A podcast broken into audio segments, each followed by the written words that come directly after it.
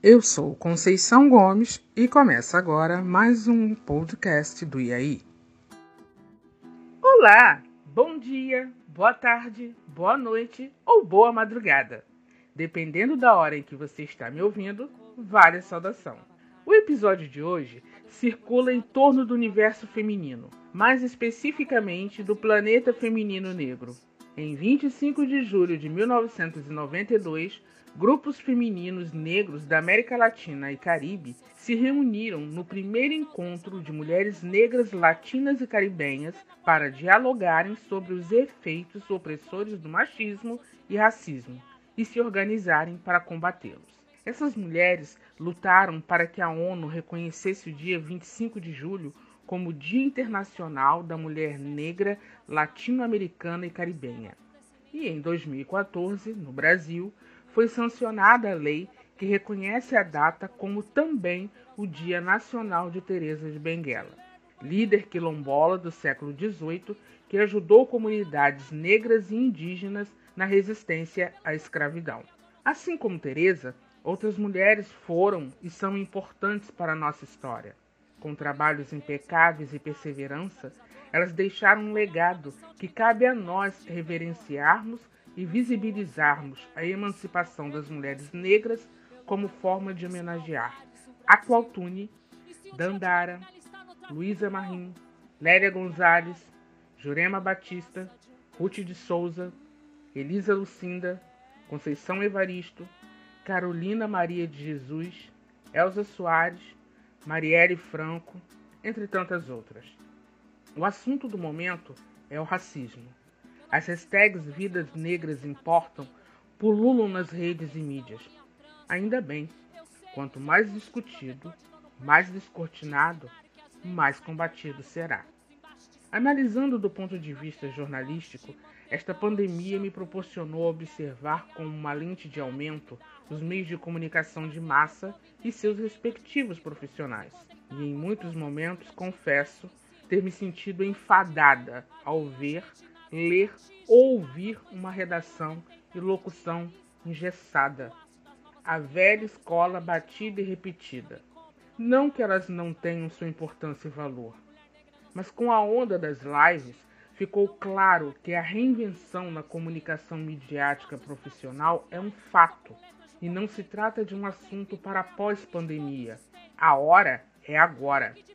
E foi pensando em mudança de postura como profissional, linkando ao Dia das Mulheres Negras, que decidi fazer no meu episódio uma singela celebração. Para tal, convidei algumas pretas poderosíssimas e empoderadíssimas para usar esse espaço como seu lugar de fala também. Digo também porque lugar de fala é em qualquer lugar que possamos nos expressar e em todas as suas formas de expressão. Então, ao invés de me colocar na posição de inquiridora, como normalmente os jornalistas se posicionam, eu perguntaria e elas responderiam. Eu decidiria e dirigiria o caminho para que elas respondessem somente o que eu quero ouvir e publicar. Assim sendo, propus a elas que falassem em seu ritmo, em seu tempo, e o que e como quisessem em relação ao universo preto feminino. O propósito do convite, além deste formato livre de fala, é exercitar a sororidade, deixarmos explícito para você que estamos conectadas numa mesma corrente, que fazemos parte de uma mesma energia, a de respeito mútuo e de caminhada não solitária. Felizmente, duas amigas queridas toparam. Cássia Raquel, cantora e atriz, e Luana Maria, designer de moda e figurinista. Nosso encontro na vida foi em caminhos distintos. Cássia conhecia através da música, num projeto maravilhoso chamado Cantareiros. Luana conhecia em Santa Teresa. Ah, Santa Teresa, meu bairro querido, me aguarde que um dia eu volto. Continuando. Luana conhecia através de Rogério Madruga, que na época desenvolvia um trabalho acadêmico sobre a avó de Luana, Maria Lata d'Água, ícone do carnaval carioca. Mas chega de falar sobre elas e vamos ouvi-las falarem de si mesmas. Oi, gente, tudo bem? eu sou Cássia Raquel, tenho 33 anos. Atualmente, o que eu mais trabalho é com musicais no Brasil, estou há 10 anos nesse mercado. E olha, isso é, tem muita história para contar. Né? A gente tem rompido barreiras cada dia mais, as pessoas têm entendido a importância de ter elencos negros ou um elenco mais mixado, mais inclusivo, né? E que bom poder fazer parte dessa história. Mas eu não queria destrinchar esse assunto hoje não, eu queria muito compartilhar com vocês uma situação que eu passei nesses dias, é bem recente, sobre uma grande amiga minha que não está mais morando no Brasil, mas achei linda a atitude dela de vir conversar comigo em boxe, do, do quanto ela percebeu hoje que teve atitudes erradas, racistas, que na época ela não tinha noção, mesmo tendo outras amigas negras ao lado. Assim, por mais que possa ter demorado um pouco para enxergar, eu sou da vibe antes tarde do que nunca. Eu não precisei brigar, eu não precisei ser incisiva, mas o meu testemunho, a minha atitude, o meu dia a dia fizeram com que ela se convencesse de que o que ela estava fazendo não era legal. E que bom que ela percebeu. E que bom que ela se sentiu à vontade para chegar para mim e falar: Cássia, me perdoa. Não vou mais repetir. Me ajuda a ser diferente. Eu acho isso muito legal, mesmo que alguns amigos que eu compartilhei isso tenham me achado paciente demais, ou achado que os livros que eu leio, né, as pessoas que eu sigo, né, influenciadores que me representam, que têm pensamentos muito próximos aos meus, mesmo que essas pessoas acham que eu tenho sido equivocada ou não tenho não tenha dado fruto toda essa minha relação com o racismo, né, com a negritude, de exaltar o negro e sua cultura. Bom, eu partilho da ideia de que tudo tem seu tempo. E toda semente que a gente planta, um dia a gente colhe mesmo que a gente mesmo não veja essa colheita, mesmo que a gente não consiga festejar tudo isso. Mas eu tenho visto que tudo que eu plantei, eu tenho colhido. Alguns aos poucos, alguns mais rápidos. Eu mesma estou em constante construção. E eu acho que isso que é o que mais importa. Se você tem amigos que ainda é, têm resquícios desse racismo enraizado, Tenha paciência. Eu sei que chegam uns momentos que ser um pouco mais incisivo e impor um pouco mais é necessário. E cansa, eu sei que cansa ter que pregar isso todo dia. Falar de racismo é infinito. É como falar de educação, é como falar de alimentação. Vai ter sempre espaço para a gente falar e ter sempre alguém com dúvida.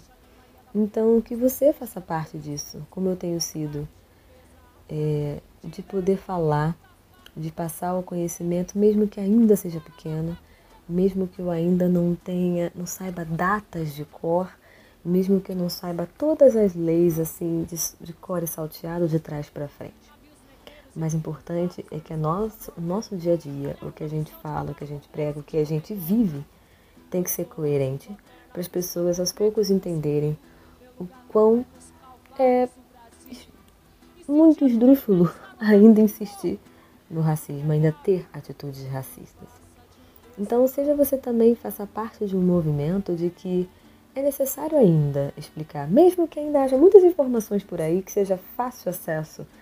É como na escola, mesmo que tenha os livros, mesmo que tenha PDFs por aí, é, rádios, é sempre bom quando tem alguém que você pode confiar e que se sente à vontade para ouvir da sua boca e eles entendem muito melhor e vão poder reproduzir coisas boas e através deles outras pessoas também vão reproduzir coisas boas.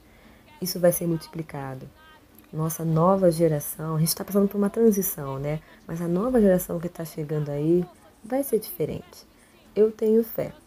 Minha esperança não acabou. As coisas vão mudar. Tenho certeza.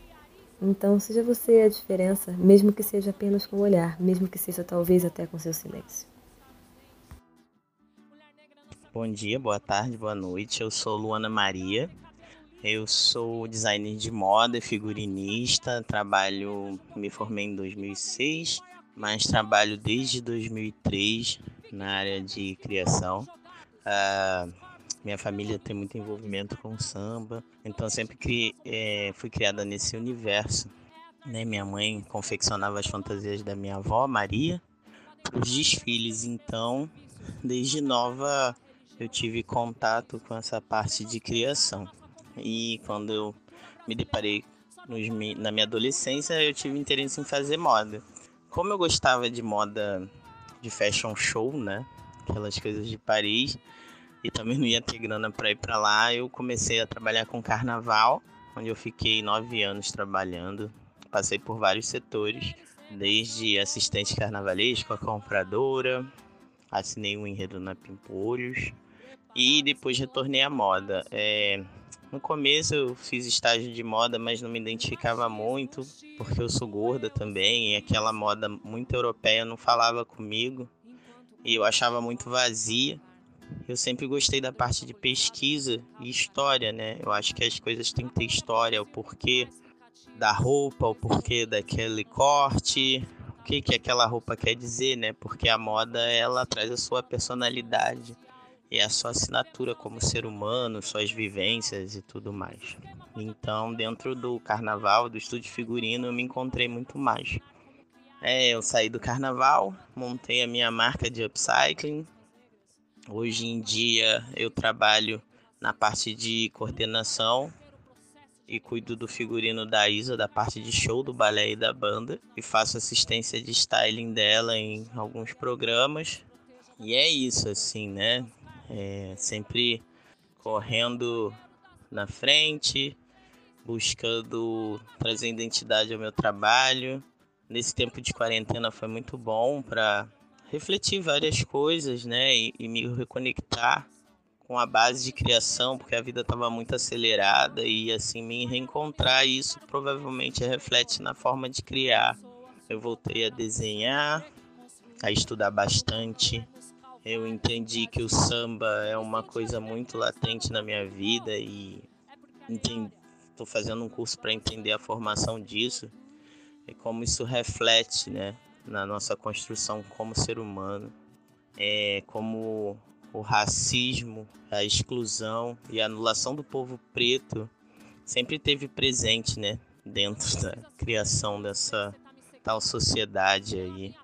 É bem doloroso quando você entende que tem um projeto arquitetado, né, para exclusão de um outro povo, tipo de pensamento, a anulação do Egito, né, onde o nosso povo inventou a escrita, a matemática, a peruca, sapato, né, todos os inventos de como isso foi usurpado do Egito e quem levou o louro da fama foi Grécia e é bem complicado, assim, né? Dentro disso, quando você tem um pensamento filosófico que penso logo existe e essa pessoa que pensa logo existe, ela é branca, né? Ela é cristã. Então logo os outros povos não pensam, né? Não tem cultura e assim foi formada a nossa sociedade. E sempre negando a cultura, né? Do, do, do povo negro, né? É bem doloroso, mas dentro disso a gente vê que o nosso povo é muito criativo. A gente nasceu com DNA para criação, seja de música, seja de corporalidade. Bem complicado, dolorido isso, né? Porque a gente não ganha dinheiro, sempre o colonizador vai lá e se apropria, né, das nossas coisas. Mas é isso assim, né? Dentro disso, eu amo o que eu faço. Eu não vivo sem criar. Eu acho que não teria como eu viver de outra forma. E é isso, tô aí, 2020, estamos na correria. Axé pra gente. E é isso. Meninas, muito obrigada por dividirem comigo e com quem estiver nos ouvindo suas experiências pessoais, suas visões de mundo e sociedade. Muita luz em seus caminhos. Axé, Luana. Amém, Cássia. E se você quiser conhecer mais sobre essas pretas maravilhosas, deixarei na minha página no blog os perfis do Instagram delas. Para fechar este episódio, gostaria de homenagear algumas das mulheres pretas que formaram o amálgama que sou hoje. Minha mãe Maria do Carmo, minha tia madrinha Geralda, vovó Alvarinda, minha mãe emprestada Valmira, vó Nazinha, Venina, tia Lola, tia Zina, dona Joaninha, dona Laide, minhas mães ancestrais, Oxum, mãe Gessonita, mãe Regina do Bambuchê e mãe Nitinha. Dona Zezé, Maria Luísa Vicente e Maria Luísa de Souza. Sueli Marins, Cláudia Nogueira, Lourdes Alain, minhas irmãs Valquíria e Valdete, Tia Anice, Nega Teresa, Dida Carneiro, Elisa Santos, Rona Dias, Maria Sueli Calisto, Mara Ribeiro, Aline Prado, Flávio Oliveira e mais uma centena de mulheres que influenciaram como penso e ajo hoje, mas que deixaria este episódio interminável se citasse todas elas. A todos vocês, minha gratidão eterna e afeto. Que todos os dias sejam momentos de celebrar a vida da mulher, independentemente de sua cor, sem violência, sem preconceito e sem racismo. E por hoje é só. Afro beijos para você e até a próxima.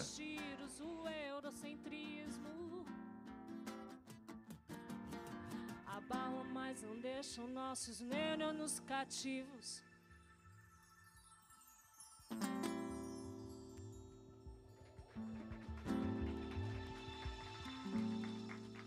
Mulheres negras.